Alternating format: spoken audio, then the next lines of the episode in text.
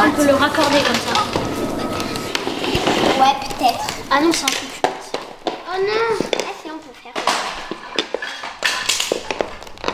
Attraction, un podcast de Florence Valero.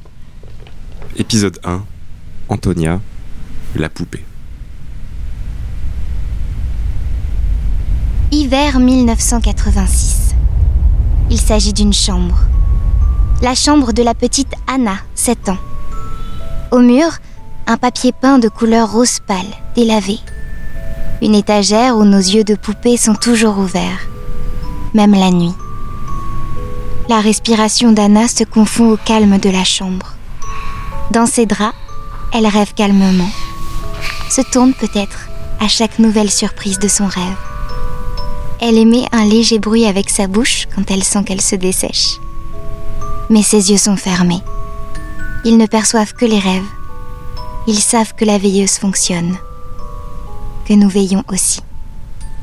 Ses yeux ne voient que le sommeil. La veilleuse émet une lumière douce qui change parfois de couleur à mesure que le jour se lève en face du lit dans la fenêtre sans volet. Pour l'instant, seul un carré de nuit ponctué de rares lueurs donne accès à l'extérieur.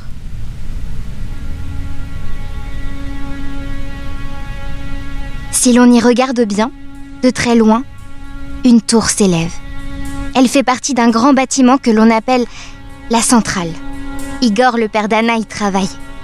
Dedans, des hommes et des femmes sont entourés d'écrans, de moniteurs, de claviers, de boutons allumés ou éteints comme dans le cockpit d'un avion, de tuyaux, d'échelles, de sas. Ce sont les scientifiques. Ils observent l'activité des tours du bâtiment, les réacteurs de la centrale. Ils veillent à ce que la ville soit nourrie en électricité. C'est comme une mère qui allaite ses enfants.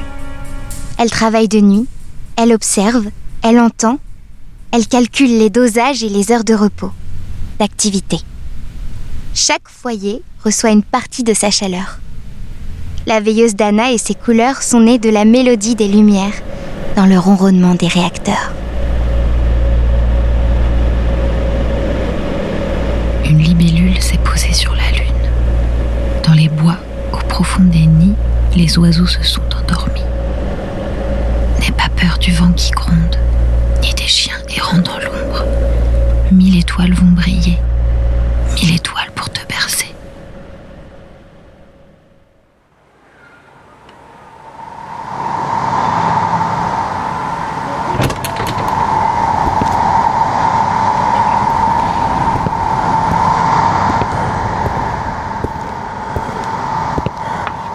Marco.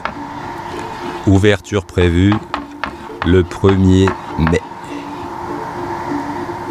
Le 1er mai, je me lèverai encore plus tôt. Je préparerai le terrain. Je vérifierai encore et encore si les câbles coulissent, si rien ne se fissure, si toutes les connexions sont bonnes, si les ceintures se bloquent quand les bolides sont lâchés, les volants tournés, si les cabines se débloquent une fois qu'elles redescendent.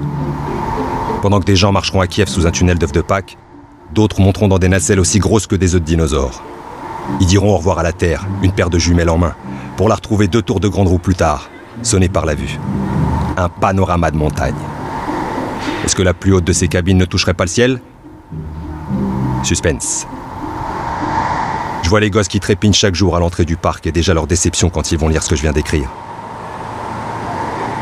Le 1er mai, c'est pas pour tout de suite. Je sais. Vont me faire culpabiliser derrière la grille fermée avec leur regard. Je goûte chaque matin au privilège d'habiter ici. J'ai l'impression de traverser un lieu abandonné avant que tout n'ait commencé.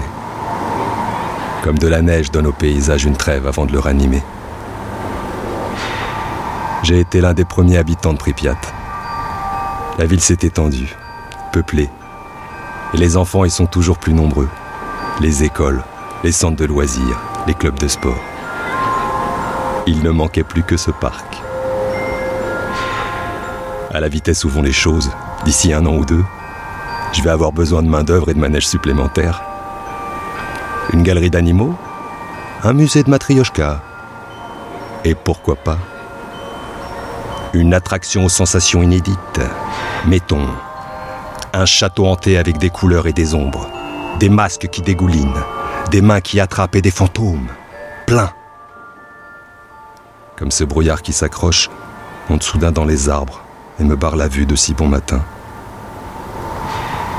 Pourquoi pas?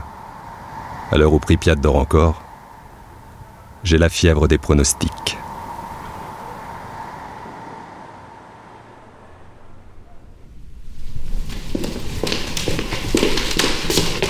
Mmh, Michael touche aux affaires de sa sœur. Il m'attrape et fixe ma tête, comme s'il allait me jeter un sort. Antonia est-elle une poupée chanceuse? Michael, arrête avec ça. Tu lui fais pas de mal. Antonia est-elle une poupée chanceuse? T'arrêtes, sa tête, c'est pas une boule de cristal. Antonia est-elle une poupée chanceuse? Dans un sens, non. Michael, le frère jumeau d'Anna, m'a coupé les cheveux au bol, un peu n'importe comment. Pour harmoniser sa bêtise, il a versé du gel dans sa main et a rabattu mes cheveux tout en arrière. Dur comme du béton sur mon crâne de poupée. Du blond, ils sont devenus rouilles. L'avantage, c'est que ça dégage mon front et que l'on distingue mieux mes yeux. Ils ont un vert particulier. Comme l'eau de la piscine municipale, a dit un jour Michael, avec plein d'algues dedans. Anna, vexée, a rétorqué N'importe quoi Elena, leur mère, a mis fin à l'altercation en disant que mes yeux avaient la couleur d'une pierre précieuse, l'émeraude. Non content de m'avoir donné un nouveau visage, Michael a aussi coupé ma robe de dentelle. À force de voir le tissu s'effilocher sous la pression des ciseaux, Michael a coupé et coupé, remontant jusqu'à mon cul nu de poupée. Puis, c'est lassé. De petite Madone, me voici Antonia, petite Madonna. C'est le nom de cette chanteuse dont on parle. Elle arrive même jusqu'ici. Elle est belle, mais les mères n'aiment pas son déhanché de dame pieuse. Elle brûle les pistes avec son déhanché et ses robes.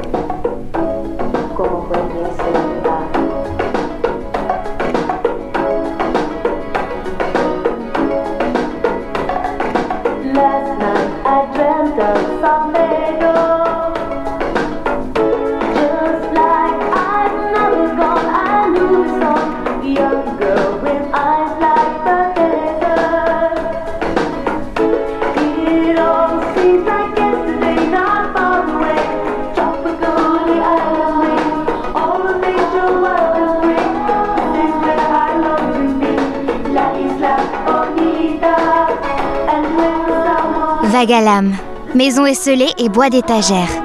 Je me reconnais dans le défilé d'images que je surprends, hypnotisée. Le plus souvent, Elena zappe avant la fin. Mais je continue de rêver.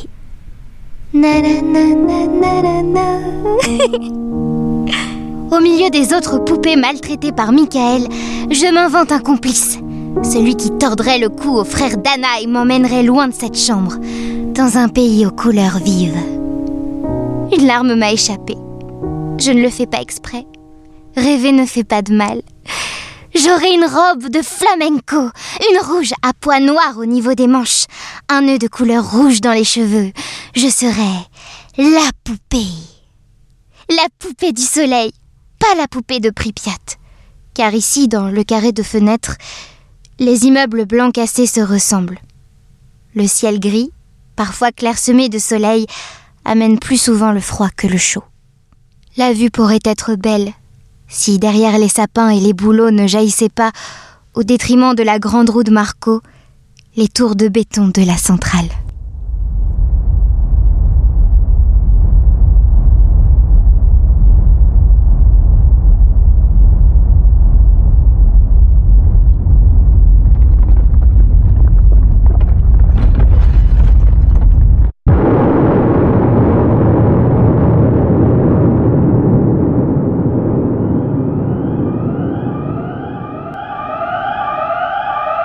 Avec Roxane Brett dans le rôle de la poupée, Valentine Vitoz pour la berceuse, Nicolas Krimnak pour Marco le forain, et les enfants Simon Légarette et Anouk Petit dans les rôles de Michael et Anna.